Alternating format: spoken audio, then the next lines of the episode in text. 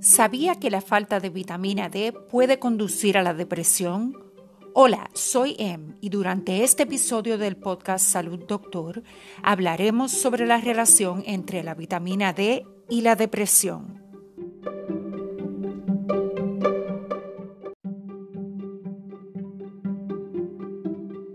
Durante un estudio sobre adultos irlandeses de mayor edad, los científicos del Trinity College de Dublin descubrieron que una deficiencia de vitamina D está relacionada con un riesgo sustancialmente mayor de depresión.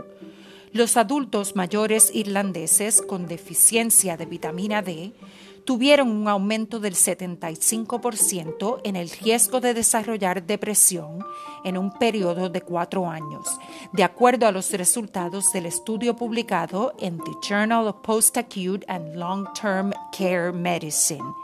La identificación de las causas de la depresión en la vejez es muy importante, ya que la depresión en la vejez podría provocar un deterioro funcional y una muerte prematura, explican los científicos.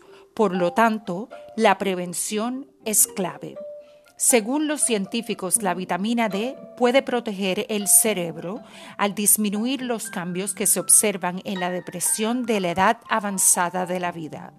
Los niveles de vitamina D también se han asociado con afecciones neurodegenerativas como demencia, enfermedad de Parkinson y esclerosis múltiple.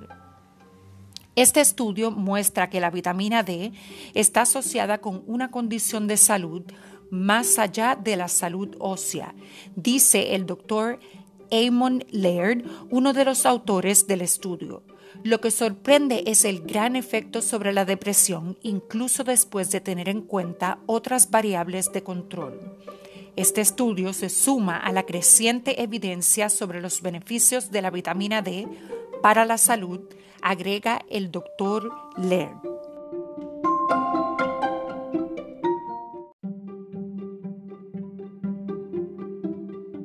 Así pues, puede preguntarle a su médico si la vitamina D es adecuada para usted.